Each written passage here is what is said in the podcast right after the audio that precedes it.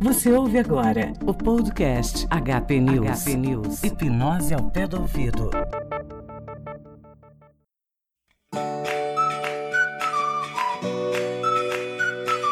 E aí galera, na paz, aqui é o Fábio Franzoni do podcast. Aqui é o Luciano Munhoz, host do Papo de Louco. Estamos aqui para convidar você para participar do encontro do Esquadrão de Ouvintes e Produtores de Podcast. A segunda edição do evento que une podcasters e ouvintes no mesmo local para um bate-papo da hora. Organizado por nós, do Papo de Louco, do podcast e Esquadrão Podcasts. Com apoio do Ouvindo Podcast e do Colabora aí. Para quem não conseguiu estar presente no primeiro, essa é a sua chance. Se você foi no primeiro, ajuda a gente a divulgar o evento e vem compartilhar esse espaço com a gente de novo. Para deixar o clima bem descontraído, estamos preparando um campeonato de Mortal Kombat 9 ou Street Fighter. A gente deixou uma enquete na página do nosso evento lá no Facebook. E o campeonato será realizado com o jogo mais votado. E o ganhador do campeonato vai ganhar uma cerveja artesanal ou uma bebida de sua escolha que estiver no cardápio e com valor aproximado. E não para por aí. Além disso, realizaremos a gravação de podcast com os participantes sobre o filme da Liga da Justiça. Então se prepara, já sabe, né? Assiste o filme antes de ir. E no final do evento vamos sortear um fone de ouvido sem fio. Curtiu? Vale lembrar que o evento tem entrada gratuita e será realizado no dia 26 de novembro, das 16 às 20 horas, no bar Gibi Cultura Geek, um espaço dedicado a nós, nerds. O Gibi Cultura Geek fica a 400 metros do metrô Vila Mariana, na rua Major Maragliano, número 364. Anota aí. Vale lembrar que não tem muitos estacionamentos próximo ao local, e como beber e dirigir não é uma combinação muito agradável, uma dica é vir de metrô para aproveitar tranquilamente o evento. Confirme agora sua presença no evento que criamos lá no Facebook. E se quiser saber mais informações sobre o EEOPP 2, vocês podem nos encontrar nas redes sociais como EEOPP 2017 no Facebook e no Twitter. Todos os links estarão aqui neste post. Beleza? Esperamos vocês lá.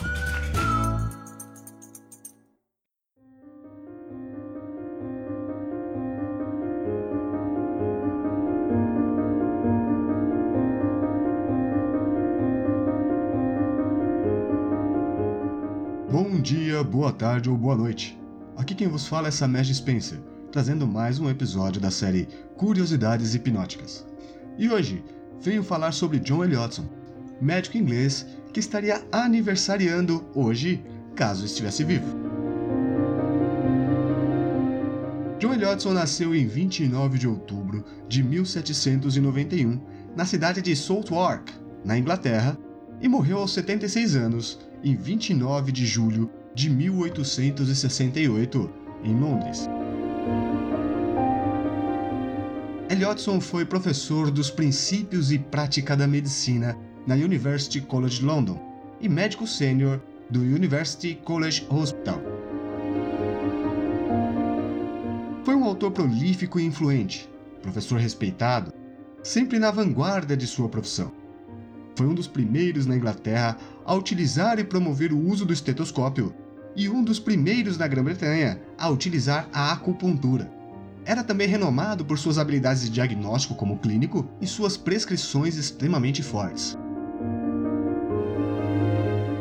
Em conjunto com William Collins Egledoy, Eliotson foi o coeditor do The Zoist, uma influente revista britânica dedicada à promoção das teorias e práticas, além da recolha e divulgação de casos clínicos das aplicações do magnetismo animal e da frenologia, com o intuito de conectar e harmonizar ciência prática com as leis que regem a estrutura mental do homem.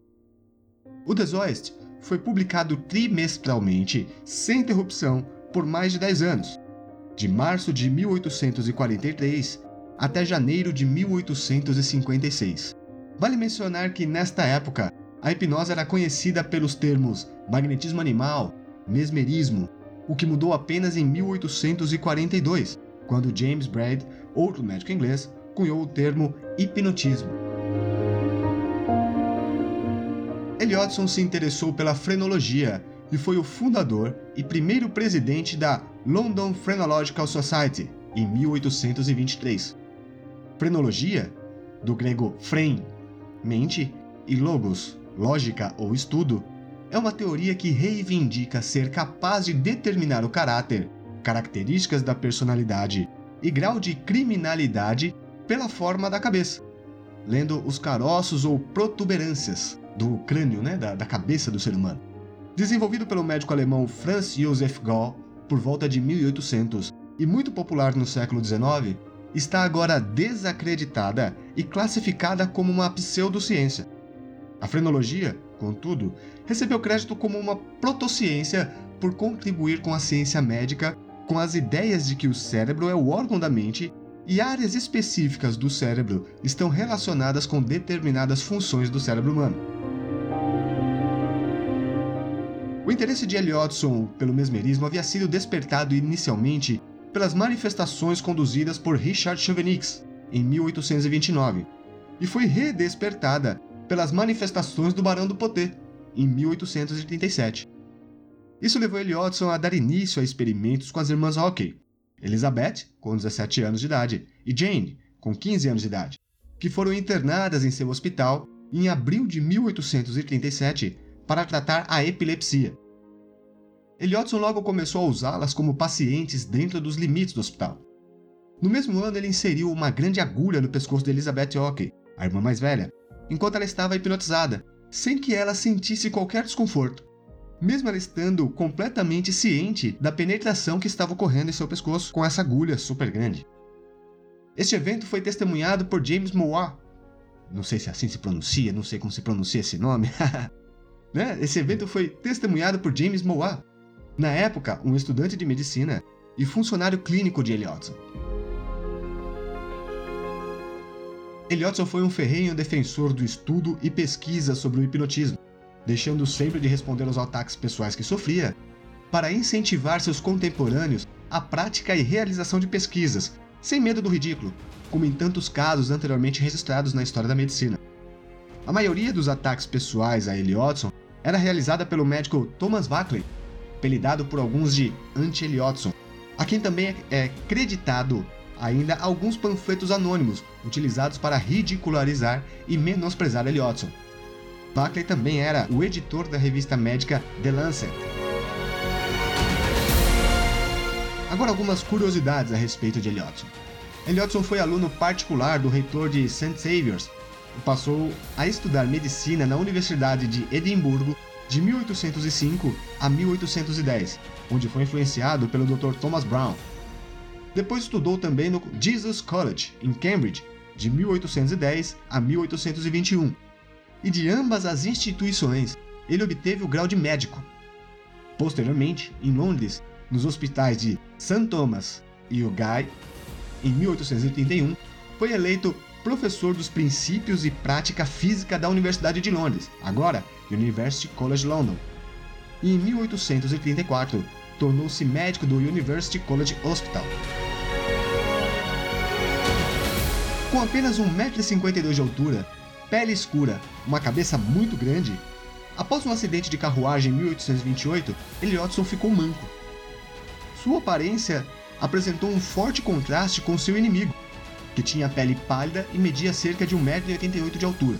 Robert Livingston, que nasceu em 1794 e morreu em 1847, era professor de cirurgia clínica da University College, considerado um dos cirurgiões mais rápidos de todos os tempos. Disse que, certa vez, Liston amputou uma perna, à altura do meio da coxa, em 25 segundos.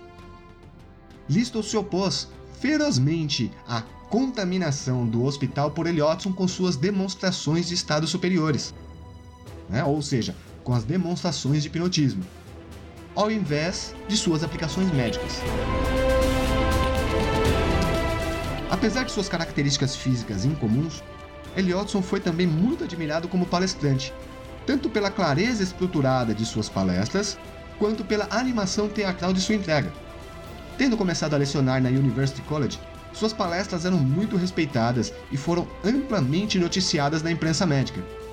Ele publicou uma série de coleções de suas palestras ao longo dos anos. Em seu auge, foi o primeiro presidente da Sociedade Real Cirúrgica de Medicina, em 1833, um companheiro da Royal College of Physicians e da Royal Society. Também teve Eliotson um dos maiores consultórios particulares em Londres e, em seu auge, era um dos médicos preeminentes em todo o Império Britânico. Este foi mais um episódio da série Curiosidades Hipnóticas.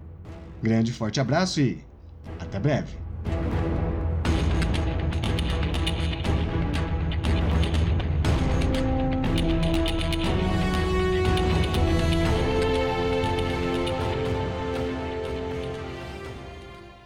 Você ouviu o HP News.